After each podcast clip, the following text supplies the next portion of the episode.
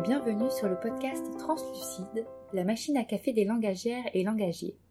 Je suis Orane, traductrice, entrepreneuse et cofondatrice avec Gaëlle Gagné du site Tradupreneur, une plateforme d'information et de services qui aide les traductrices et traducteurs indépendants à créer, développer et gérer leur entreprise. Dans ce podcast, je vous propose tous les mois une interview d'un amoureux ou d'une amoureuse des mots, linguiste, traducteur, traductrice, terminologue, interprète et bien d'autres encore, pour vous partager les richesses secrètes qui entourent les métiers des langues. Vous y découvrirez des parcours de vie, des conseils, des stratégies, des astuces et des outils pour lancer et développer votre entreprise langagière ou simplement vous familiariser à ce vaste univers. C'est donc une tasse de café ou de thé à la main, bien installée dans votre canapé ou votre siège de bureau, que je vous invite à écouter cet épisode. C'est parti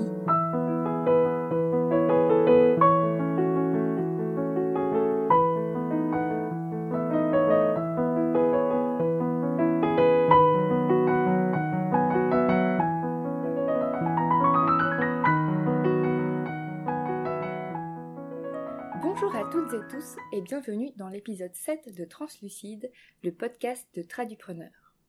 Après la traduction audiovisuelle en janvier, je m'attaque ce mois-ci à un autre grand pan du vaste monde de la traduction, la traduction littéraire. Mais avant de vous présenter mon invité du jour, si vous voulez suivre toutes les activités de Tradupreneur, n'hésitez pas à vous abonner à l'infolettre mensuelle. Si vous souhaitez également donner un petit coup de pouce au podcast, plusieurs solutions s'offrent à vous. Laissez une note accompagnée d'un commentaire sur votre plateforme d'écoute préférée ou bien encore vous rendre sur la page Tipeee de Translucide pour soutenir la réalisation des prochains épisodes. Maintenant, revenons à nos moutons. C'est lors de la remise du prix Pierre-François Caillé de la traduction que l'idée de cet épisode m'est venue. Mon intention? Faire figurer en couverture du podcast le nom et prénom du lauréat 2021 pour rendre à Saint-Jérôme ce qui est à Saint-Jérôme. Notre invité est donc né en 1981 et vit en Suisse à Lausanne. Sociologue de formation et auteur, notre invité traduit de l'allemand vers le français et a reçu, le 26 novembre dernier, le prix Pierre-François Caillé de la traduction 2021 pour sa traduction du roman L'enfant lézard de Vincenzo Todisco paru aux éditions Zoé membre du collectif d'auteurs Caractère Mobile, qui a publié en 2019 le recueil Au village, notre invité enseigne également l'allemand au gymnase de Beaulieu, anciennement École supérieure de commerce de Lausanne. J'ai donc l'immense plaisir d'accueillir aujourd'hui sur Translucide Benjamin Pécou. Bonjour Benjamin.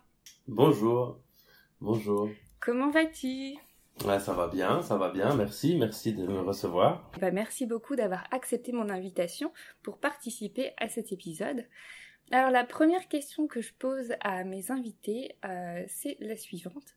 Est-ce que tu pourrais tout d'abord te présenter et nous expliquer comment tu es devenu traducteur littéraire? Comment je suis devenu traducteur? Euh, Alors je m'appelle donc Benjamin Pécou, comme tu disais. Euh, alors je suis devenu traducteur littéraire sur le tard en fait, euh, puisque j'ai fait d'abord des études euh, très longues de sciences politiques euh, en Suisse, en France, euh, dont que j'ai que j'ai abandonné au bout d'un moment. Je faisais un doctorat. Et puis ensuite, je suis venu à la traduction littéraire par l'étude de l'allemand à l'université, que j'ai repris des études à l'université pour pour euh, apprendre l'allemand, enfin pour étudier l'allemand, disons. Et euh, c'est à ce, moment-là que j'ai découvert la traduction littéraire.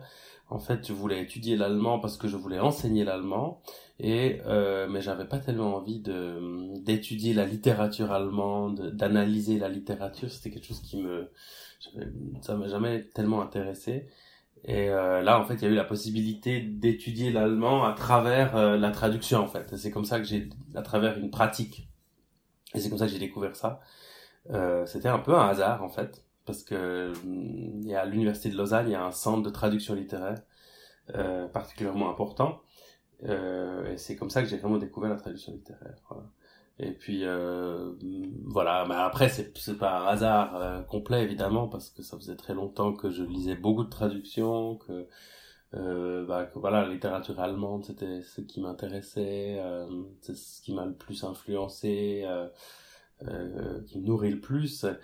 Et voilà, c'était un peu tout d'un coup une heureuse rencontre. Voilà. Et comment justement tu as euh, traduit ton premier roman euh, Par quel concours de circonstances? Est-ce que c'est toi qui as proposé euh, un texte à traduire à une maison d'édition ou comment ça s'est passé? Alors le premier roman, non, ça a été, enfin c'est à, à, moitié, disons, on va dire. C'est-à-dire que c'est un éditeur qui m'a contacté à travers ce centre de traduction littéraire justement dont je parlais, qui est un peu une sorte de plateforme euh, au centre de la traduction littéraire en Suisse romande euh, pour la traduction vers le français donc. Et c'est là que j'ai euh, c'est comme ça qu'en fait que j'ai rencontré cet éditeur qui cherchait un traducteur. Et puis euh, il a il était euh, pas tout à fait au clair sur enfin il y avait plusieurs pistes il avait plusieurs plusieurs envies voilà par rapport à différents livres qu'on lui avait proposés de maisons d'édition suisse allemande avec lesquelles il collabore régulièrement et euh, c'est euh, dans ce cadre-là en fait que euh, je lui ai proposé par dans cette voilà dans ces possibilités de traduire le livre Elefanten im Garten de Meral Kureishi. Et c'est comme ça en fait qu'on est arrivé à, à, collaborer et donc pour moi à traduire ce premier roman complet. Voilà. Et par la suite, tu as collaboré avec d'autres éditeurs ou tu as toujours travaillé avec le même? Euh, Non, non. Bah après, j'ai collaboré avec ça. C'était les éditions de l'Air à Vevey en Suisse, et puis là le le livre de Vincenzo, de, de, de Vincenzo Todisco, il est paru aux éditions Zoé.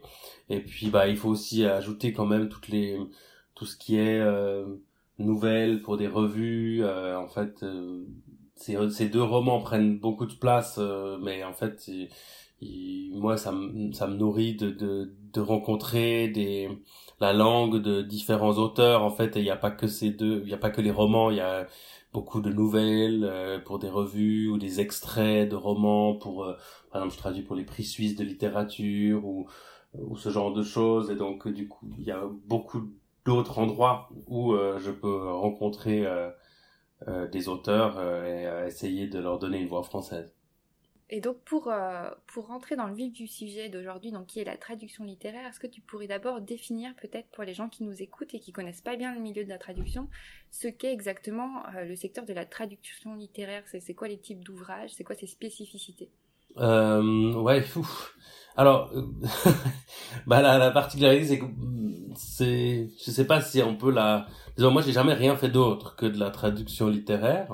Et ça, ça touche uniquement les romans? Euh, c'est pas, c'est la traduction littéraire, c'est roman, poésie, théâtre. C'est ça, euh, c'est tous les textes, je dirais, qui qui ont une, une fonction un petit peu euh, fuyante à quelque part, une fonction dont on ne sait pas exactement euh, euh, quelle, elle, quelle elle est. Et euh, je pense que c'est ça qui est important dans la notion de traduction littéraire, c'est que les textes qu'on traduit, fondamentalement, euh, on ne sait pas trop pourquoi ils doivent exister dans déjà pourquoi ils existent dans une langue et pourquoi ils devraient exister dans une autre langue.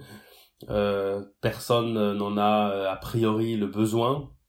Ils ne répondent pas euh, aux besoins de voilà et, c'est quelque chose de coup d'un petit peu flottant de ce point de vue voilà et je pense que c'est ça qui est essentiel dans la, la définition. Après, voilà, on va pas définir ce qu'est la littérature, mais c'est par rapport à la traduction, c'est ça qui est important, je pense, c'est cette euh, le fait qu'on qu'ils ne répondent pas clairement à une à un besoin et à une fonction et donc du coup quand on les traduit ces textes euh, c'est à nous de euh, leur inventer en fait une fonction ou euh, de leur imaginer d'imaginer à quel besoin ils répondraient. Voilà, euh, je dirais. Ouais. Ah, c'est très intéressant ta définition. J'avais jamais pensé à la traduction littéraire de ce point de vue-là. Et donc, comme j'ai mentionné euh, dans ta petite présentation euh, en début d'épisode, donc tu as remporté le 26 novembre dernier le prix Pierre-François Caillé de la traduction 2021, donc pour la traduction de l'allemand vers le français du roman L'enfant lézard de Vincenzo Todisco aux éditions Zoé. Et donc pour entrer directement dans le vif de l'histoire, est-ce que tu pourrais nous lire le premier paragraphe de ce roman, euh, tout d'abord dans sa version originale, puis en français dans sa version traduite Bah oui, avec plaisir, avec plaisir. Alors j'ai le livre là. Alors on va commencer avec la version donc en allemand.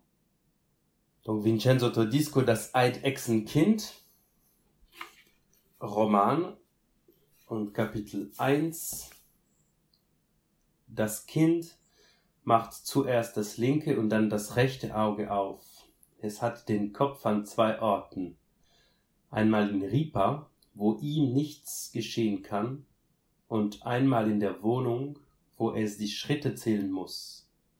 Vier Schritte sind es bis zum Tisch, zwei bis unter die Kredenz, ein langer Schritt bis zur Spüle, und dann sind es zehn kurze Schritte hinaus aus der Küche bis in die Mitte des langen Korridors. Am weitesten ist es bis zur, zur Stanza in Fondo, dem hintersten Zimmer. Genau 23 Schritte müssen das Kind im äußersten Notfall bis zum Schrank dort bringen. Merci beaucoup pour cette lecture en allemand. Et je vous euh, propose la, la traduction. Donc Vincenzo Todisco, l'enfant lézard, Chapitre 1 L'enfant ouvre d'abord l'œil droit, puis le gauche. Il a la tête à deux endroits. Une fois à Ripa, où rien ne peut lui arriver, et une fois dans l'appartement où il doit compter ses pas. Quatre pas jusqu'à la table, deux jusque sous le buffet, un grand pas jusqu'à l'évier, et dix petits pas de la cuisine jusqu'au milieu du long couloir. Le point le plus éloigné est la stanza in fondo, la chambre du fond. En cas d'extrême urgence, il faut à l'enfant exactement 23 pas pour y atteindre la grande armoire. Merci beaucoup Benjamin pour euh, cette lecture du premier paragraphe qui nous plonge vraiment directement dans l'ambiance euh, du roman. Et justement, euh, sans nous révéler le cœur de l'intrigue, de quoi parle ce roman? Euh, ce roman de Vincenzo Todisco, c'est une histoire qui se déroule dans les années 60, 70 en Suisse, mais la Suisse n'est jamais mentionnée. En fait, elle est toujours définie comme le pays d'accueil, euh, qui accueille précisément une, enfin, qui accueille entre guillemets, disons, une famille euh, d'immigrés euh, italiens, euh, parce que le père qui vient en Suisse pour travailler, pour gagner de l'argent.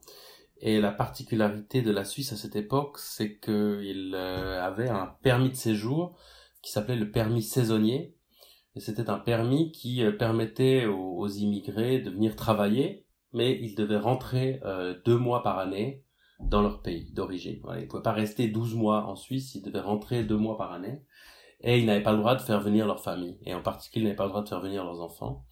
Et euh, y a toute une, c'est une époque donc où toute une série d'immigrés sont venus tout de même avec leurs enfants, puisqu'ils ne se voyaient pas se séparer de leurs enfants, et où donc en Suisse vivait toute une série d'enfants qui étaient cachés, qui n'avaient pas le droit d'être en Suisse et qu'il fallait cacher à la police, etc. et dont on taisait la présence.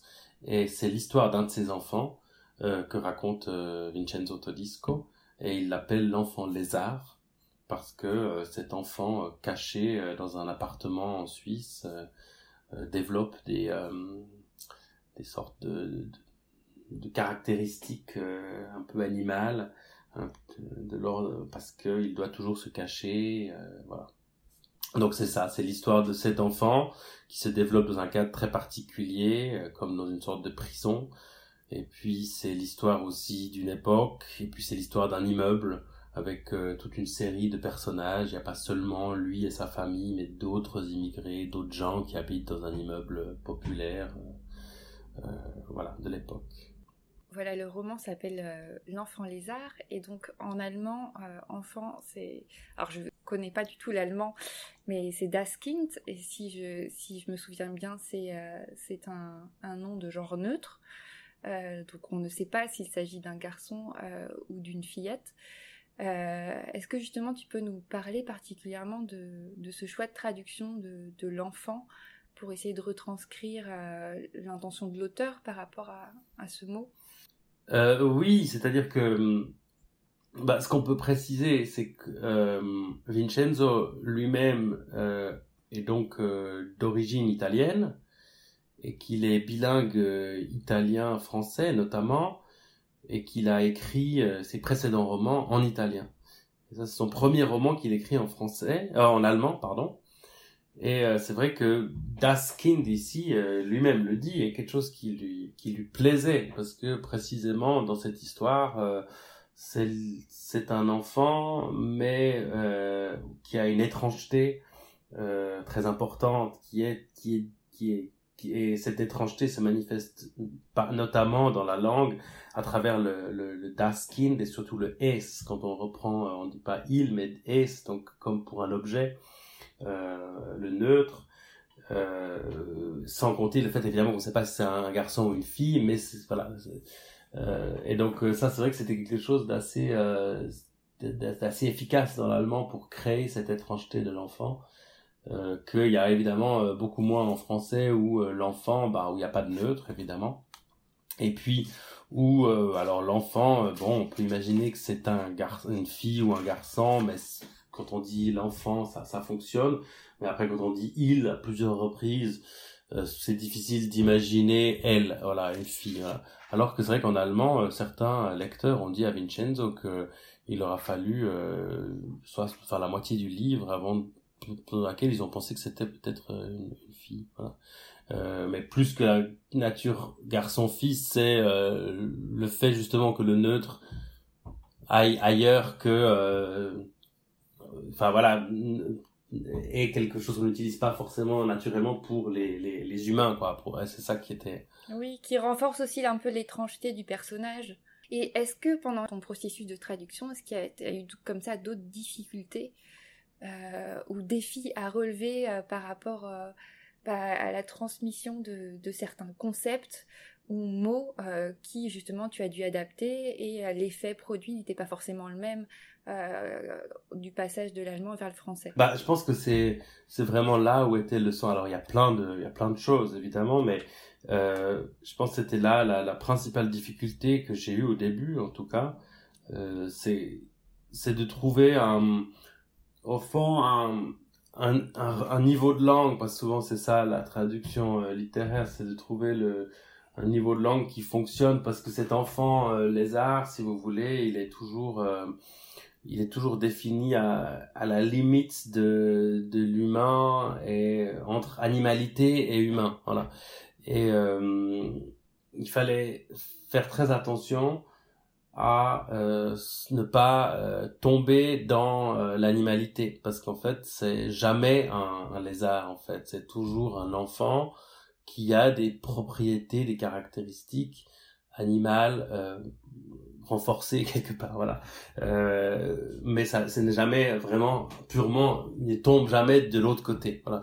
Et ça c'était il fallait faire très attention à ça voilà, je pense que c'était euh, donc euh, prendre soin de qu'il n'y ait pas une phrase tout à coup où on se dit mais ça ça ça ça il nous parle d'un animal là il ne parle pas d'un humain. C'est pas possible que ce soit un humain et ça mine de rien quand on passe d'une langue à l'autre euh, il faut faire attention euh, et puis euh, un, autre élément qui était je pense le, plus difficile là c'était justement le comme je disais le niveau de langue c'est à dire que Vincenzo c'est un livre il l'a écrit c'est pas écrit au nom de l'enfant, c'est-à-dire le narrateur n'est pas l'enfant, c'est un narrateur omniscient euh, qui raconte la vie de l'enfant, das Kind, es, etc. Euh, mais en restant toujours extrêmement proche de cet enfant.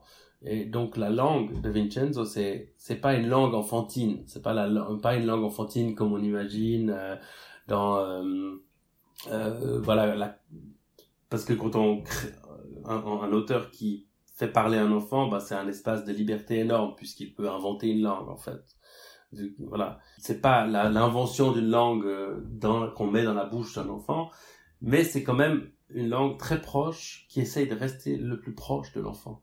Et euh, ça, c'était assez difficile de faire attention que toutes les expressions qu'on utilise, tout le vocabulaire qu'on utilise soit toujours un vocabulaire des expressions qui ne s'éloignent pas trop de l'enfant, voilà, qui ne deviennent, qui soient des choses qu'on peut dire dans le monde autour de cet enfant. Voilà, qu'on reste toujours le plus proche de lui. Et ça, c'était assez difficile en fait. Tout à l'heure, tu as dit que Vincenzo Todisco, l'auteur, était bilingue français-italien, qu'il avait écrit ses premiers romans en italien et que là, c'était son premier roman qu'il écrivait en allemand. Et donc, j'ai, lors de, mes recherches pour préparer cette interview, euh, je l'ai entendu dire qu'il considérait euh, l'allemand comme sa langue de tête et euh, l'italien comme sa langue de cœur, et que justement il avait essayé de, au départ d'écrire ce roman en italien et qu'il n'y avait pas, c'était trop compliqué, donc il était passé à l'allemand, à sa langue de, de, tête. Comment tu comprends, toi, cette position de l'auteur par rapport à langue de tête, euh, langue de cœur Et est-ce que toi, tu peux ressentir ça entre tes, différentes langues de travail?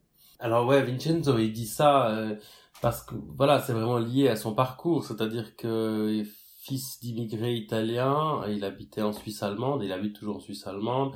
À la maison, il parlait l'italien et à l'école, euh, c'est là où il a appris l'allemand. Euh, et après, il a fait des études supérieures, où il a, c'est pour ça qu'il dit langue de tête, c'est parce que c'est toujours la langue de, l'école, de, euh, il l'a jamais appris dans le cadre familial, en fait. Euh, et c'est, c'est comme ça qu'après, quand il a commencé à, à écrire, et que il a notamment écrit, euh, avant, avant ce livre, deux romans qui ont aussi pour le thème, pour thème l'immigration italienne, et il les a écrits, voilà, en italien. Et puis là, euh, là, il raconte l'histoire. Vincenzo Todisco lui-même n'était pas un enfant caché, n'était pas un enfant lézard. Donc en fait, là, c'est plutôt un livre où il a un petit peu enquêté, entre guillemets, sur le sur une thématique qui était pas exactement la sienne, en même temps qu'il connaissait très bien ce milieu, évidemment. Euh, et c'est là où il a eu besoin de, de voilà de prendre une sorte d'autre langue, quoi. Voilà. Euh, un peu de une prise de recul peut-être. Peut-être, ouais, mais il disait aussi que c'était que il voulait raconter une histoire très, c'est assez clinique comme ça, c'est assez froid, c'est assez dur, c'est assez sombre. Euh, ce monde dans, ce, dans cet appartement avec cet enfant seul, euh, etc. Et qu'il trouvait que l'allemand avait euh, une justement une économie de mots qui euh, avec lequel il qui, donc, qui lui était favorable, enfin qui qui était bien, qui était bonne pour son, son l'histoire qu'il voulait raconter. Voilà, il voulait quelque chose d'un peu sec, d'un peu euh, économe de mots. Donc tu veux dire que que l'allemand euh, est une langue moins émotive, par exemple, que que l'italien? C'est euh... c'est comme ça qu'il le ressentait, exact. Ouais. Après c'est son ressenti, évidemment, c'est difficile de dire en général, mais pour lui, c'est sûr que c'est ça qui euh, c'est ça qui qui faisait qu'il n'arrivait pas à l'écrire euh, en italien. Et puis je crois que c'est c'est aussi assez intéressant parce que c'est un tabou en fait, c'est-à-dire que les, ces enfants cachés, euh, bah évidemment aujourd'hui encore, euh, c'est très difficile d'en parler parce que les parents euh, de ces enfants cachés ont, honte d'avoir caché leur enfant, d'avoir comme ça euh, imposé à leur enfant une condition illégale, euh, donc ils n'en parlent pas, il y a une culpabilité. Oui, de les avoir privés de liberté. C'est ça, voilà, pour leur propre agrément, entre guillemets, hein, voilà, c'est une question évidemment, qu'est-ce qu'on ferait dans cette situation euh, c'est très compliqué. Mais disons qu'il y a une culpabilité, et puis les enfants n'en parlent pas parce que souvent, quelquefois, on leur a même pas raconté qu'ils étaient euh, illégaux à une telle ou telle période de leur vie, parce que c'est souvent euh, quand ils étaient tout petits, donc voilà, on leur a caché certaines choses, ou si on leur a dit, ils ont aussi honte de le dire. Donc en fait, c'est un, sujet aussi tabou, et je pense que le fait de ne pas utiliser l'italien disait aussi ça, c'est-à-dire qu'en fait, en italien, ça se dit pas, en fait, c'est au sein de la communauté euh, italienne en Suisse, c'est un sujet qui est peu évoqué. Voilà. Et euh, donc c'est aussi peut-être pour ça qu'il a utilisé euh, l'allemand, voilà, qu'il voilà. Et voilà. Et, toi, ton ressenti justement, ou si as, tu ressens différent quand tu parles allemand ou quand tu écris en allemand ou en français, quelle est ta perception par rapport à, à tes langues de, de travail? Bah, Moi, disons que j'ai, je suis vraiment francophone.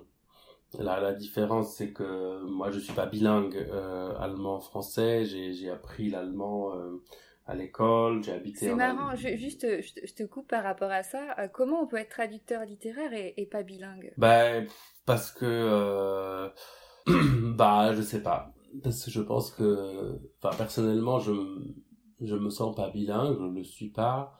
Non, je demande ça parce que souvent, euh, je, fais un peu l'avocat du diable euh, la, personne lambda qui, quand, on dit qu'on est traducteur, dit Ah, mais t'es es parfaitement bilingue. Et moi, je suis, je te rejoins par rapport à ça. Et je pense que plus on a aussi un niveau de langue élevé dans une autre langue, plus on connaît ses lacunes et tout ce qu'on ne connaît pas, et c'est difficile après de se dire qu'on est complètement bilingue parce qu'on on, on connaît parfaitement euh, nos nos limites, ouais, ouais. Nos limites, voilà. Mm-hmm. Et c'est pour ça que je te, je te posais la question euh, bêtement, euh, comment on peut être traducteur littéraire et, et, et pas bilingue? Ben, Parce que ben, je pense que ce, ce qui est euh, pour moi la traduction littéraire, mais après ça, chacun a ça, son propre ressenti, et façon de faire en fait. Mais c'est vrai que pour moi c'est c'est d'abord écrire un texte en français. En fait, c'est d'abord écrire euh, de telle, de telle façon à pouvoir proposer une expérience de lecture euh, à un lecteur voilà. Et euh, c'est ça qui est le plus important pour moi. Enfin c'est pour moi c'est le, le cœur du travail c'est ça en fait. Alors évidemment euh, si je sais pas l'allemand euh, ça pose problème. Et, euh, et évidemment j'ai envie de proposer une version française parce que j'apprécie le texte en allemand parce que j'ai une expérience de lecture en allemand qui me plaît que j'ai envie de restituer mais euh, voilà, moi j'ai, disons par rapport à pas mal de, collègues euh, et d'amis qui font la même chose, qui, sont dans la traduction littéraire, c'est vrai que j'ai j'ai pas une relation euh, extrêmement intime à l'allemand. Enfin oui, j'ai une relation intime à l'allemand, mais pas extrêmement intensive. C'est-à-dire que j'ai pas des parents germanophones, je parle pas, allemand avec, je sais pas, de, depuis ma prime enfance. j'ai habité en Allemagne, mais voilà, c'est ça s'arrête un peu là. Voilà. Donc c'est vrai que j'ai pas cette idée de, de, de plusieurs langues euh, qui euh, se, disons, qui chacune aurait une fonction ou comme ça. J'ai une seule langue et puis qui est nourrie par contre par euh, par une autre langue qui est l'allemand. Voilà. Et c'est une espèce de, pour moi l'allemand c'est comme une espèce de, d'espace de liberté, de de, de, de, de, légèreté aussi parce que c'est c'est euh, c'est une ouverture sur l'ailleurs. Voilà, c'est une ouverture sur l'ailleurs. Et euh, tu disais que euh, donc pour toi la traduction littéraire c'était de, déjà de la traduction c'était de, retranscrire et d'écrire euh, d'abord en, français. Justement, c'est quoi ta méthodologie quand tu entames une traduction?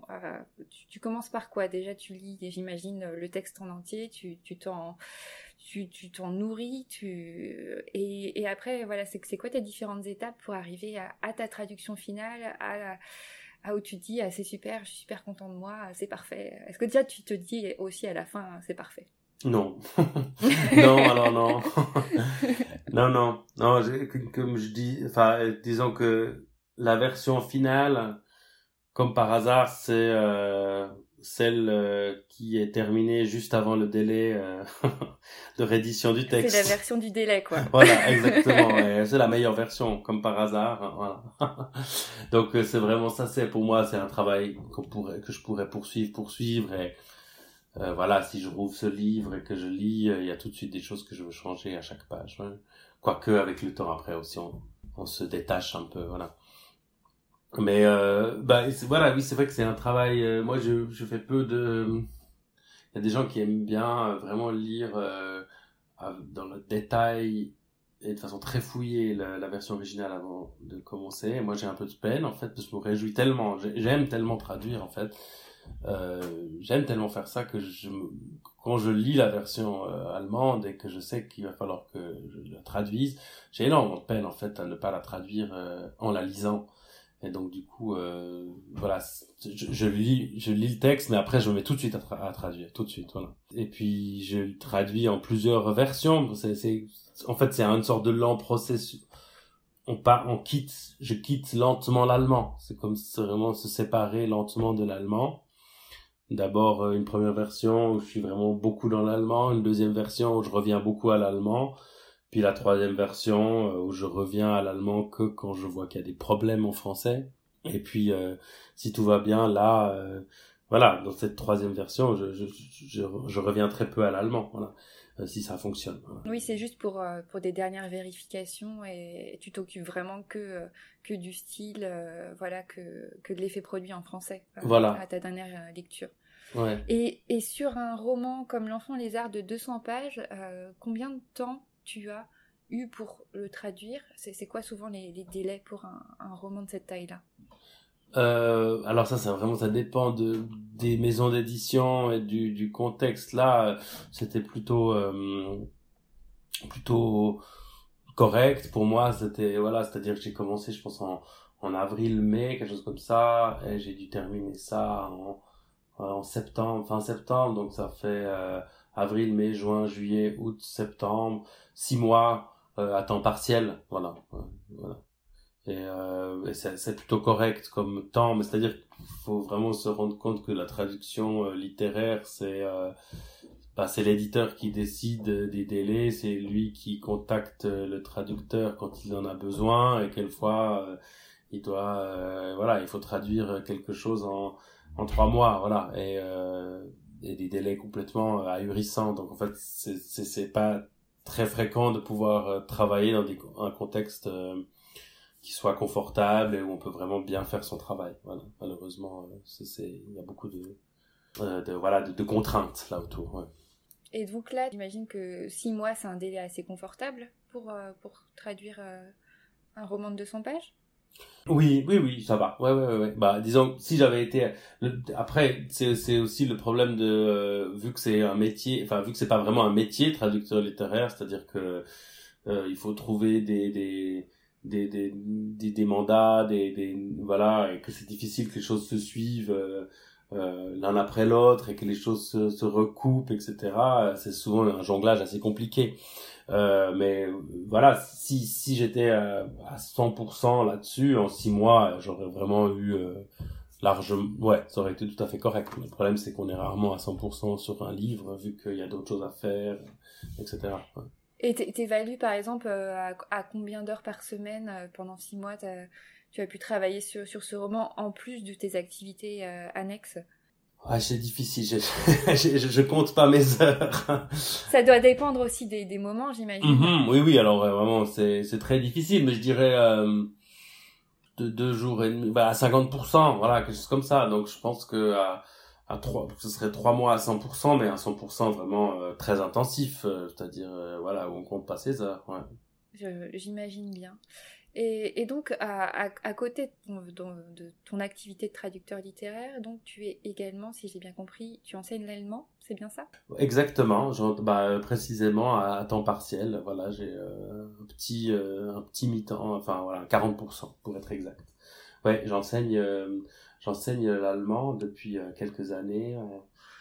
bah je fais bah justement parce que j'ai j'ai j'aime j'aime beaucoup ça et puis euh, aussi parce que euh, j'ai de la peine à organiser. Comme je disais, c'est c'est un métier. euh, Il y a très peu de gens euh, qui vivent de ça vraiment euh, en Suisse. Alors même que en Suisse, les, les tarifs sont quand même peut-être les plus confortables, peut-être même au monde. Soyons un peu, puisque en fait, il faut savoir qu'en Suisse, les, les- voilà, vu que le, vu que le pays est multilingue, il y a une sorte de soutien euh, politique. euh, notamment à la traduction littéraire euh, et euh, qui, qui ne s'érode pas en fait parce que même les même les, les forces de droite euh, trouvent que c'est bien d'avoir un, un lien entre les régions du pays vous voyez dans l'idée d'une d'un pays uni etc donc en fait il y a toujours des sous pour la pour la traduction Oui, il y euh, a toujours des fonds alloués pour, euh, pour traduire des choses, des textes. c'est ça, c'est euh, ça. Et même si on coupe dans d'autres euh, domaines euh, culturels, euh, parce qu'on trouve inutile d'avoir de l'argent pour la culture comme ça, dans la traduction, euh, on s'attend à rester parce que euh, on trouve qu'on trouve que ça a une autre fonction que juste euh, culturelle. Ça a une fonction, voilà, un peu nationale en quelque sorte. Voilà.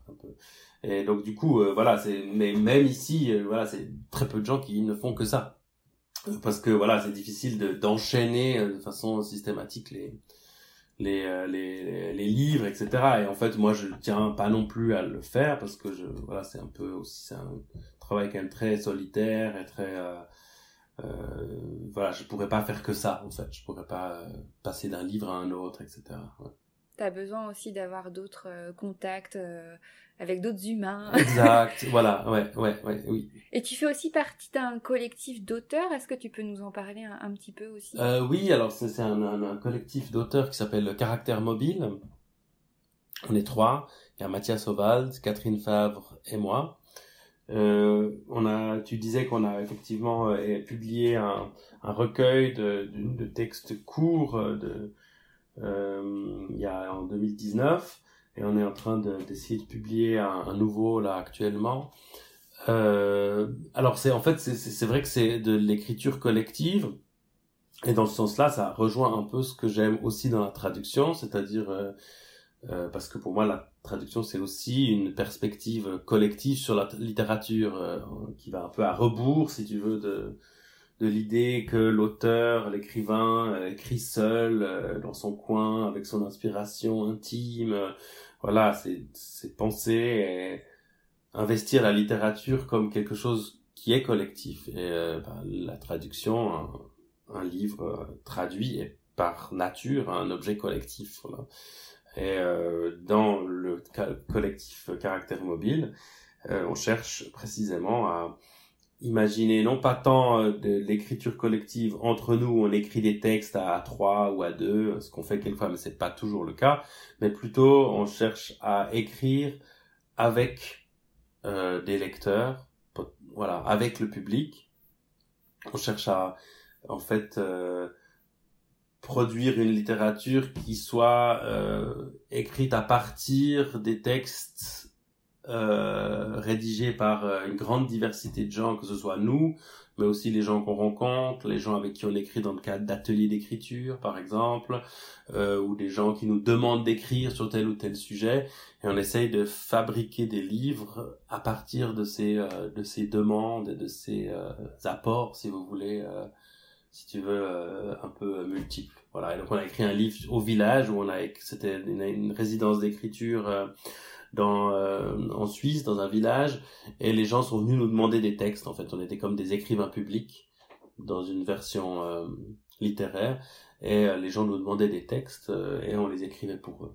On a fait un livre de ça qui s'appelle Au village. Et c'était les sujets, c'était vraiment divers et variés. Il y avait un peu de tout. Euh. C'est ça, en fonction des besoins en fait, euh, des besoins littéraires en fait des, euh, gens du village. C'est ça, ça pouvait être euh, une lettre à un ami, à un proche, mais ça pouvait aussi être une histoire qui vous tient particulièrement à cœur. ou même un, un, discours, le maire du village nous a demandé un discours pour la fête nationale. Euh, ça pouvait être voilà tout tout est rien en fait. Et à partir de ça euh, on arrivait on on, pensait qu'on pouvait raconter le village en fait. Raconter euh, ce village à travers les les demandes de ses habitants en fait. Et des gens de passage et puis là on essaye de faire à l'école après au village à l'école qui est un livre basé sur des ateliers d'écriture avec des adolescents et on essaye de euh, raconter l'école comme on a essayé de raconter ce village euh, avec toute une série de textes qui sont à la fois ceux qui sont écrits dans le cadre des ateliers euh, par les adolescents et d'autres textes que nous écrivons aussi en réponse euh, à cette expérience. Voilà. Et euh, tout ça en essayant de fabriquer un seul grand récit collectif. Voilà, c'est pas une, une, œuvre commune. Euh, voilà, via le collectif. C'est pas une collection, c'est pas un recueil de textes euh, individuels. C'est une sorte, une sorte de grand récit qu'on essaie de fabriquer. D'accord. Et donc, je repensais quand tu disais que euh, par nature, une traduction était une œuvre de collaboration. Est-ce que tu as eu des relations particulières avec l'auteur, avec Vincenzo Todisco pour L'Enfant Lézard pendant ton processus de traduction ou finalement pas tant que ça? Euh, finalement pas tant que ça. Euh, on s'est beaucoup, on, on, s'est peu, on s'est jamais vu pendant le pendant que j'ai écrit la traduction. Euh, par contre, on s'est beaucoup vu depuis. Euh, et je crois que, en fait, j'avais peu de questions. Voilà, j'avais peu de, de, questions par rapport euh, à son texte. Et puis moi, voilà, je, disons, je traduis son texte. Je traduis pas Vincenzo Disco. Je traduis Das Eidechsenkind. Euh, c'est pas tout à fait la même chose en fait. Et euh, moi, je, disons, il y a déjà tellement dans le texte, il y a tellement de lui dans le texte que voilà, c'est là où tout se trouve pour moi. Donc en fait, là, on, se serait vu plutôt pour contacter, je l'aurais contacté plutôt pour des problèmes, si j'avais eu des, soucis de, de, compréhension de certains éléments, ce qui n'était pas le cas. Voilà. Oui, sur ce projet, il n'y avait pas forcément besoin d'avoir beaucoup de, de contact avec l'auteur. C'est ça, voilà, c'est ça. Et puis, ouais, c'est plutôt euh, après qu'on s'est, euh, voilà, qu'on s'est vraiment vu. Et lui-même traduisait son livre euh, en italien euh, juste après moi. Donc en fait, il a. Il a attendu en fait ta traduction pour commencer à, à, traduire en italien? Non, non, il, il l'avait déjà commencé, mais il était bien content d'avoir une version française pour voir un peu comment j'avais fait alors que lui euh, ben, se lançait un peu dans, dans cette expérience parce qu'il avait jamais traduit, il s'était jamais autre traduit et là donc il écrivait, il réécrivait son livre en, en italien. Quoi. Mais avec, il avait très envie de, il s'était fixé pour règle de faire de la traduction, non, enfin il estime c'est pas forcément de la traduction mais il s'était fixé il allait pas réécrire euh, se prendre des libertés. Voilà il voulait faire le même livre en, en italien. Oui oui parce que justement je l'ai entendu dans une interview dire que pour lui c'est il qualifiait pas son travail vers l'italien de traduction mais plutôt de travail d'écriture en italien à partir de son texte en, en allemand. Et justement euh, moi j'avais une question euh, selon toi quelle place occupe le traducteur face à l'auteur? Euh, Est-ce que c'est un auteur à part entière finalement le, traducteur ou euh... Voilà, moi, je suis l'auteur de, du texte français, donc euh, de ce point de vue, voilà, je suis l'auteur de ce texte. Par contre, je suis pas l'auteur de ce projet, je suis pas l'auteur de cette idée, de cette façon de le mener, de de la perspective, euh, etc. Euh, tout ça, c'est euh, c'est Vincenzo Todisco. Donc voilà, pour moi, c'est important de. Je pense que c'est un peu compliqué comme question parce que d'un côté, bah, c'est sûr que la façon dont moi j'ai traduit son roman, quelqu'un d'autre l'aurait traduit différemment, et donc du coup ce serait une autre expérience de lecture pour le lecteur francophone. Mais dans le même temps, je pense qu'il y a une sorte de contrat implicite entre le lecteur et, et euh, enfin le lecteur qui achète une qui lit une traduction c'est que voilà il n'a pas envie à chaque page à chaque phrase de se dire ah je lis la traduction de l'auteur. Voilà il a envie de lire cet auteur. Il a envie de d'être en relation avec euh, celui qui a écrit ce texte. Donc en fait le par par du coup le, traducteur disparaît un peu. Comme on dit c'est une bonne traduction c'est enfin c'est ce que tout le monde dit c'est tout le temps c'est une bonne traduction c'est quand on remarque pas que ça a été traduit. Donc en fait c'est le moment où voilà le traducteur disparaît c'est c'est la réussite de c'est un peu l'objectif ultime du traducteur c'est de disparaître voilà. Mais euh, justement sur le côté disparaître, bah aussi d'où le nom, tu vois, du podcast translucide, le fait que bah le traducteur est là, mais euh, bah, il n'est pas complètement transparent. S'il n'était pas là, euh, bah, il n'y aurait pas, de traduction en français, par exemple, de, de livres en allemand. Et euh, donc j'ai remarqué avec plaisir que sur la couverture du roman L'enfant lézard, il y avait marqué roman traduit de l'allemand par Benjamin Picou. Et j'ai trouvé ça très bien parce que souvent le nom du traducteur ou de la traductrice ne figure pas en couverture.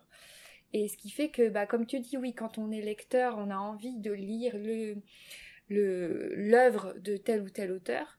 Mais en tout cas, moi, pour ma part, je trouve ça aussi important de mentionner que ça a été quand même traduit par quelqu'un qu'une personne a rendu euh, cela possible. Et donc, euh, ma question, c'était, euh, est-ce que toi déjà tu trouves que c'est une bonne pratique de mettre euh, le nom du traducteur sur la couverture directement, que ce soit visible? Et si oui, est-ce que tu souhaiterais que, ça se, cette pratique se démocratise? Oui, oui, oui, je pense que c'est une bonne chose que le nom de, du traducteur, de la traductrice figure sur la couverture, et je pense que c'est important, et je pense qu'il faudrait que ce soit largement généralisé en fait, quoi que ce soit généralisé, systématisé, euh, complètement. Ouais. Euh, maintenant, je pense personnellement, ce qui, pour moi, c'est pas important de figurer que mon nom figure sur la couverture. Personnellement, je, je, trouve ça pas important. Mais ce qui est important pour moi, c'est que le fait que ce soit un roman traduit, un texte traduit, soit euh, clairement euh, manifeste, soit, vraiment communiqué et que ça existe en tant que, le, roman traduit existe en tant que roman traduit. Et euh, c'est, je pense, derrière, derrière la stricte question de du nom du traducteur ou de la traductrice ou de son, son invisibilisation, qui est effectivement un problème, euh, il y a par-delà cette question la, tentative répétée de faire de romans écrits ailleurs des objets français, voilà, des objets français. Et euh, je pense que c'est le, principal euh, souci en fait, c'est de, de transformer euh, euh, un texte produit dans un dans une culture littéraire euh, totalement différente, est à l'autre bout du monde, et euh, de la transformer en un objet comme si en fait c'était du, du, français tout ça, quoi. Comme si et donc je pense qu'il faut vraiment que la traduction pour moi, elle per... enfin, il faut pas, elle permet d'ouvrir la, la, littérature française. Elle permet de, de, de décadenasser un certain nombre de choses. Elle permet d'exploser des façons de faire, euh, des, des, des, règles, euh, de façon d'écrire, euh, des choses qu'on dit ça va pas, ça. D'apporter de, de, la nouveauté, de une nouvelle vision du monde aussi, parce que chaque culture a une, une façon de Exactement. et des, choses. Ouais. Et, et c'est important aussi que ça se retrouve dans la traduction et que voilà il peut y avoir à euh, certaines lectures on peut très bien se dire ah mais c'est bizarre ou je suis pas habituée jamais j'ai jamais lu un texte comme ça mais c'est sûr que si on lit un, texte en langue originale c'était du coréen du japonais ou, euh, ou, de l'ukrainien bah voilà ça ça va pas ça va pas faire pareil. C'est ça. Ouais. Donc je pense c'est important que disons que la fonction de la traduction littéraire ce soit de d'ouvrir un peu le, champ littéraire français, les pratiques habituelles. Et pour ça, le fait d'avoir le nom est une, est une façon de dire, bah voilà, en fait, il existe au sein de notre littérature euh, toute une série de livres qui ne sont pas à l'origine de la littérature française. Hein. Et euh, ça, c'est pour moi, c'est ça qui est qui est important. Cette façon, c'est une sorte d'alternative, une façon de décloisonner, de questionner la façon dont on fait en français. Hein. C'est pour ça qu'il faut qu'il y ait ces noms, parce que eux, parce que s'il n'y a pas ce nom, c'est pas forcément parce qu'on a envie de cacher le nom du traducteur de la traductrice. C'est souvent, moi, ça m'est déjà arrivé de comprendre que, en fait, s'ils voulaient pas mettre le nom euh, le mot traduit de l'allemand par sur la couverture, c'est parce qu'ils avaient, parce qu'ils pensaient que si on écrivait traduit de l'allemand par sur la couverture, ça allait faire fuir le client, le lecteur, parce qu'il se dit ouf, là un, texte qui vient de l'allemand, c'est compliqué cette histoire, je sais pas ce que c'est, je, ça m'intéresse pas. D'accord. Tu vois? Ouais, je vois. C'est bizarre parce que, enfin, quand même, parfois au nom de l'auteur, on, sent bien que c'est pas un nom. Enfin, Vincenzo Todisco. D'ailleurs, on peut plutôt se dire que ça a été euh, rédigé en, italien au départ. Exactement, ouais. C'est marrant que, que l'éditeur ait, cette peur euh, par rapport à cette petite phrase, alors que bah il y a quand même des indices qui transparaissent aussi dans, dans le nom de l'auteur. C'est ça, exactement. Mais après, il y a des, il y a des modes où il y a des façons, bah, voilà, traduit du japonais, bah, je pense que ce sera, ça marchera bien parce qu'il y a euh, un certain attrait pour la littérature japonaise, etc. Mais c'est sûr que si on dit euh, traduit de, de, de, certaines langues, euh, en fait, les éditeurs, enfin, il y a vraiment une tendance à se dire, oulala, là, mais ça met pas en valeur le livre. c'est terrible de dire ça, mais je pense vraiment que c'est le cas. Voilà. Et donc, bah, c'est ça qui est important, c'est que justement, euh, ça, s'ouvre. Voilà, ça, pour moi, c'est. Voilà. Oui, et puis ouvrir la traduction littéraire à, plus aussi d'ouvrages traduits en d'autres langues que, euh, que l'anglais, parce que je crois que la grande majorité, alors j'ai pas les chiffres exacts, peut-être que toi tu les connais mieux, euh, mais je crois que plus de 50% des livres traduits en édition sont, sont de l'anglais. Après, je connais pas la part de, de l'allemand. Euh, je crois qu'elle figure parmi les premières, enfin dans la peut-être le top 5, mais je crois que c'est pas non plus au niveau du pourcentage, c'est pas énorme hein, le, nombre de de littérature allemande traduite vers le français chaque année. Ouais, ouais, ouais, ouais. Donc c'est vrai que pour moi le, le, traducteur ou la traductrice est, si tu veux, une sorte de le vecteur de de porte en fait une euh, toute une perspective sur la littérature, en fait, sur le fait que la littérature a besoin d'être ouverte à d'autres euh, façons d'écrire, à d'autres champs euh, culturels, et puis qu'est aussi que la littérature est une pratique collective. C'est aussi quelque chose qui est important, et c'est pour ça que c'est important que le nom il soit écrit sur la couverture, et que ce soit pas caché. Bah écoute, merci beaucoup Benjamin de d'avoir discuté avec moi de traduction littéraire. Et donc pour conclure ce podcast, on va passer à la troisième partie, donc, qui s'appelle la rubrique des trois traductions. Euh, donc tout simplement, je vais te poser la première question. Euh, quelle ressource ou quel outil numéro un conseillerais-tu à une tradupreneuse ou tradupreneur? Donc euh, à entendre voilà traducteur ou une traductrice à l'esprit entrepreneurial. Hum, à l'esprit entrepreneurial. ouf, voilà, bah, j'ai pas forcément l'esprit très entrepreneurial.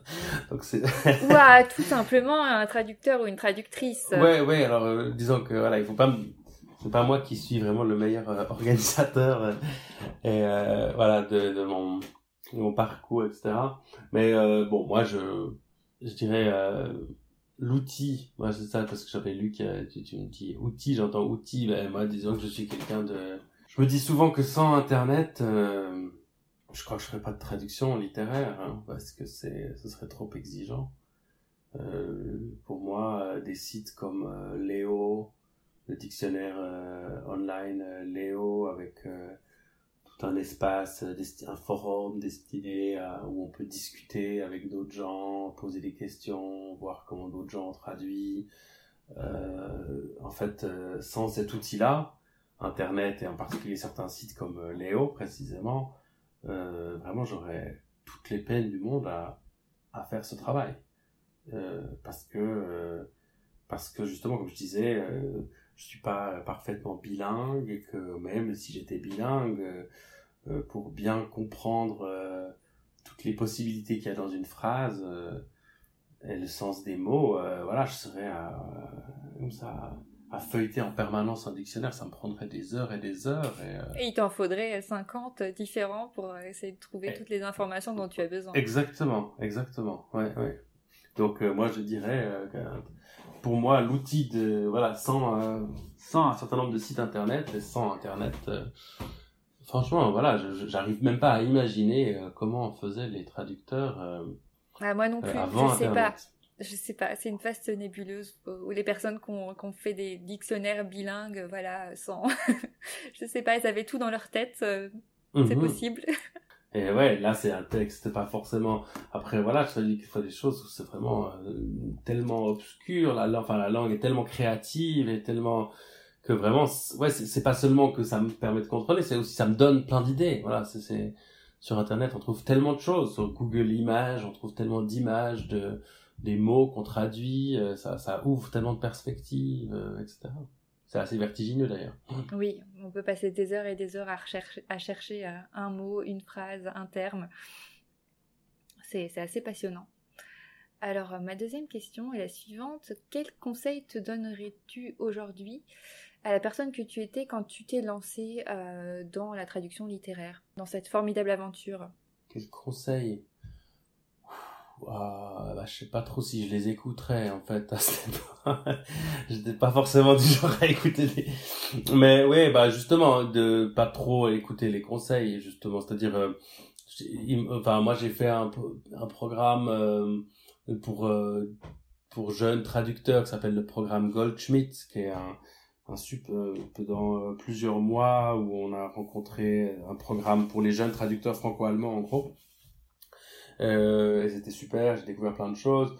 Je pense que bah, que, que se rappeler que qu'en fait c'est quand même euh, beaucoup des hasards qui fait que tout d'un coup qui font enfin ouais qui font que tout d'un coup on peut euh, se retrouver à traduire tel ou tel texte quoi avec telle ou telle maison d'édition pour telle ou telle revue que, que tout ça est extrêmement compliqué à organiser précisément euh, en amont euh, à imaginer un plan, un programme, etc. Et que tout ça reste et encore après, une fois que on a réussi à publier euh, une ou deux traductions, tout ça reste euh, extrêmement nébuleux et hasardeux en fait, voilà. Et donc du coup, je, je, c'est ça pour moi le conseil, c'est de se dire que le le hasard est, au cœur de, de, ça et que quelquefois j'ai l'impression on peut euh, se dire ah je vais faire des belles fiches de lecture je sais je sais comment bien vendre un livre pour essayer de convaincre un éditeur mais bon euh, oui bien sûr mais c'est c'est ça reste extrêmement compliqué extrêmement voilà il n'y a pas de ça voilà, c'est un peu qu'est-ce qu'on peut faire à tel ou tel moment. ça me semble être beaucoup le fruit du hasard quand même. Et justement, par rapport au hasard, est-ce que tu dirais que la réception de, du prix Pierre-François Caillé 2021, est-ce que c'est est-ce que c'est un grand hasard pour toi? Euh, bah, disons, euh, ouais, ouais, c'était, une surprise en tout cas, euh, une, belle, une, joyeuse surprise. Euh, mais le précédent livre avait déjà été sélectionné euh, dans la, dans, par le jury, il avait pas reçu le prix. Euh, du coup, j'avais déjà entendu parler du prix, etc. Mais oui, c'est une, c'est une, c'était, euh, voilà, mais je pense qu'il y a aussi une part de, de, un peu de hasard, justement, parce que tout à coup, euh, qu'est-ce qui fait qu'on prime tel ou tel livre? Il y a tellement de facteurs, euh, euh donc justement, là aussi, c'est, je pas, pas parce que je reçois ce prix pour ce livre que je me dis, ah, ce livre est magnifiquement traduit, etc. C'est juste un fruit de tout plein de hasard. Et du coup, quelquefois, c'est aussi un peu frustrant parce qu'on, on se dit qu'il n'y a rien qui nous est vraiment qui nous revient vraiment. Et euh, est-ce que euh, depuis que tu as reçu ce prix, est-ce que tu as, tu as vu un, changement ou des, plus d'éditeurs qui sont venus euh, te, voir ou pour l'instant pas, pas tellement Pour l'instant pas tellement, mais déjà pour la raison que j'essaye d'écrire un roman, j'ai un projet de roman et actuellement je suis plutôt enfin je fais des il y, a quand même des, des projets de traduction qui me qui continuent à me tenir à cœur mais euh, j'essaye d'écrire mon propre roman. Donc en fait, je suis pas non plus euh, extrêmement euh, actif à proposer des choses à droite, à gauche. Même si j'ai toujours des envies et que je reste voilà disponible parce que c'est quelque chose que j'aime tellement faire. Voilà, s'il y a la possibilité de faire quelque chose qui m'intéresse, ce serait super. Voilà. Mais du coup, j'ai pas vraiment vu non pour l'instant l'effet du prix, mais j'espère peut-être que qui sait peut-être que ça aura un effet. je suis sûre. Et puis, oui, comme tu dis, si ta priorité du moment, c'est le roman, bah, tu, tu, verras après par la suite euh, pour, euh, pour la traduction. Mais euh, je suis sûre que, que ça ira avec. Mais en tout cas, est-ce que toi, ça t'a donné plus confiance dans ta pratique, le fait de, de recevoir ce prix? Ou comme tu le dis, bah, tu considères pas cette traduction comme foncièrement meilleure que, que, les autres que tu as pu faire. Mais est-ce que ça t'a donné quelque chose en plus? Honnêtement, euh, non. ça m'a pas... Euh, non, bah là justement, je viens de terminer une, traduction, un extrait de roman. Euh, et puis... Euh, bah, C'est-à-dire, c'est aussi... Voilà, la, la traduction, c'est on se met toujours au service d'un d'un autre auteur, d'un autre texte. Du coup, on repart vraiment quand même à zéro. Euh, c'est une, une découverte à chaque fois, c'est des nouveaux, nouveaux défis à chaque fois qui se présentent à nous. vraiment, ouais, ouais. Et euh, donc euh, non, en fait, non. moi, le, la phase, je pense que c'est juste, pour moi, ce qui est important, c'est le moment où je lis ce que j'ai fait, et puis où je trouve que ça fonctionne. C'est toujours ce même sentiment, un petit peu, voilà, quelque chose que je ressens ou, pas. Et, puis ça, c'est c'est vraiment dans le texte et c'est indépendant de, tout ce qui est euh, autour du texte. Merci beaucoup pour ta réponse. On a un peu dérivé du coup de nos trois traductions. On va passer à la troisième. Euh, si tu avais une baguette magique, quel cliché concernant la traduction littéraire souhaiterais-tu voir supprimé Bah, je pense que ce serait précisément cette histoire de bilinguisme, cette histoire de. Quelquefois, j'ai l'impression que les gens, ils imaginent euh, que la traduction c'est une espèce de, performance euh, de, un peu d'animal de foire comme ça qui quand on lui dit un mot dans une langue il répond l'autre mot dans l'autre langue que qui, comme si c'était une espèce de jeu comme ça de, de une espèce de sudoku de voilà de, des mots quoi. C'est ça voilà voilà. Et et alors, je sais qu'il y a des gens qui aiment beaucoup ça aussi, qui aiment beaucoup ça, qui se disent ah mais dans cette langue il n'y a pas ce mot, euh, il y a les intraduisibles, euh, etc. Et puis moi bah je trouve personnellement euh, justement je, je dis bah tant, tant mieux c'est des gens qui, qui voilà qui s'intéressent enfin voilà je, je, juge pas mais je dis personnellement je trouve enfin moi je ressens que ça nous éloigne souvent de bah justement de la force du souffle de la littérature de qui est euh, ouais qui est ce souffle justement ce, désir de poursuivre un texte de continuer à le lire euh, d'y trouver quelque chose qu'on sait pas trop quoi etc euh, pour moi c'est ça que j'aime c'est ça que j'essaye de faire et euh, je je me sens un peu euh, ouais très euh, disons enfin disons voilà tout cette, cette, gymnastique comme ça entre les langues et qu'on associe souvent à la traduction euh, bah, me, me laisse un peu froid en fait voilà. Et euh, quelquefois j'ai l'impression qu'on se dit ah, un traducteur c'est quelqu'un qui qui aime et qui fait cette gymnastique et qui est compétent là-dedans et je me sens pas forcément compétent là-dedans euh... ou ça fait part c'est une partie du métier c'est comme tu disais quand tu fais ta tu commences ta traduction tu fais euh, finalement dans ton premier jet cette euh, gymnastique entre vraiment entre les langues en te reportant beaucoup à l'allemand et plus plus tu continues ton travail plus aussi tu as toute cette ce travail d'écriture en français et de et, de peaufinage. Et, finalement oui je pense que enfin en tout cas moi c'est comme ça que je le perçois. Ça fait partie de du travail de traducteur cette gymnastique entre les langues. Mais ça ne peut pas se réduire à juste cette simple gymnastique parce qu'il y a plein plein d'autres facteurs qui rentrent en jeu. Euh, voilà euh, le message qu'on a envie de transmettre c'est surtout ça l'important. C'est comment on, on, transmet le message euh, quels outils on, on, utilise nous dans notre propre langue pour pour avoir l'effet escompté et euh, que ce soit pour pour traduire de, la littérature, faire ressentir certaines choses au lecteur ou que si que, comme moi voilà qui fait pas mal de traduction marketing quand on veut vendre un produit, bah, il faut que ce soit percutant, il faut que ça donne envie, euh, que que ça oui que ça suscite de l'intérêt. Exactement. Et, que, quand ça fonctionne pas, euh, c'est pas parce que la gymnastique n'est pas maîtrisée, c'est pas euh, pas parce que voilà à, un certain stade, oui, peut-être, mais pour un texte général, c'est pas, euh, voilà, c'est, c'est, un, souffle qui lui manque, quoi. C'est, on n'a pas trouvé une façon de l'investir. Et euh, du coup, voilà, je pense que pour moi, c'est ça qui, quelquefois, euh, voilà, limite le, la reconnaissance aussi de la traduction littéraire. C'est clair que si elle se, si on imagine que c'est une espèce de petit exercice équilibriste comme ça, ou je te dis ça, tu me réponds ça, euh, du tac au tac comme ça, euh, bon bah c'est clair qu'à la fin on va pas mettre le nom de, du traducteur sur euh, sur la couverture et puis que bah surtout qu'on va tous disparaître pour la machine, voilà.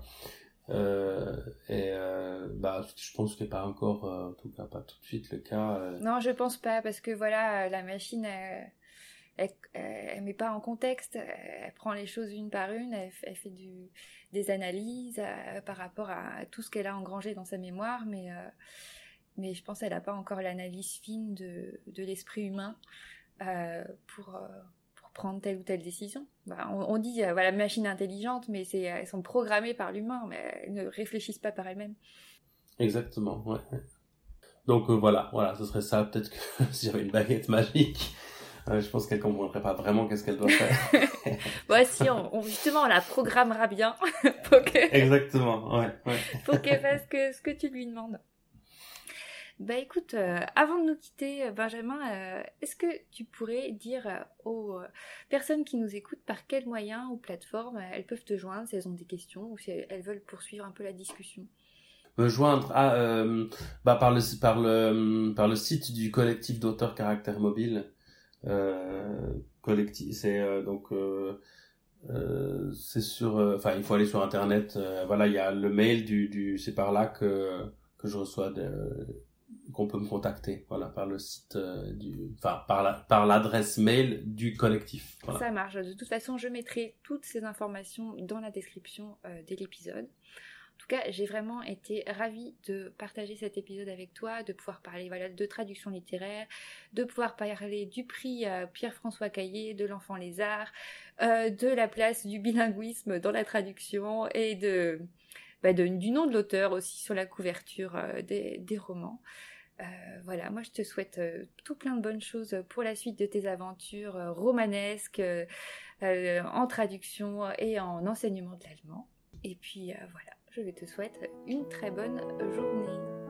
Merci à toi, bonne journée à toi aussi. Voilà, et au plaisir. Merci, c'était un plaisir de discuter. À moi aussi, à bientôt. Salut.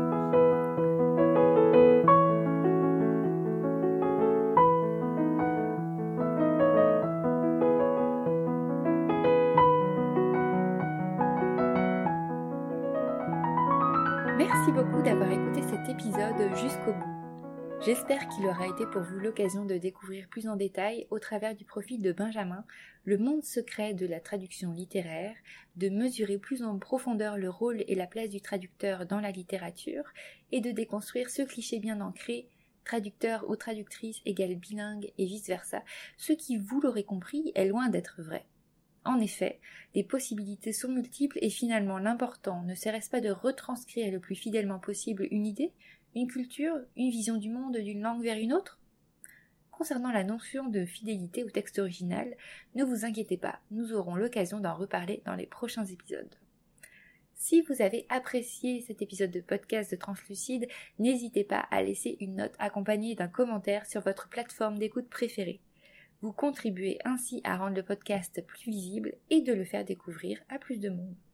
Si vous souhaitez aussi soutenir le podcast, je vous invite à aller faire un tour sur la page Tipeee de Translucide pour y réaliser un don du montant de votre choix.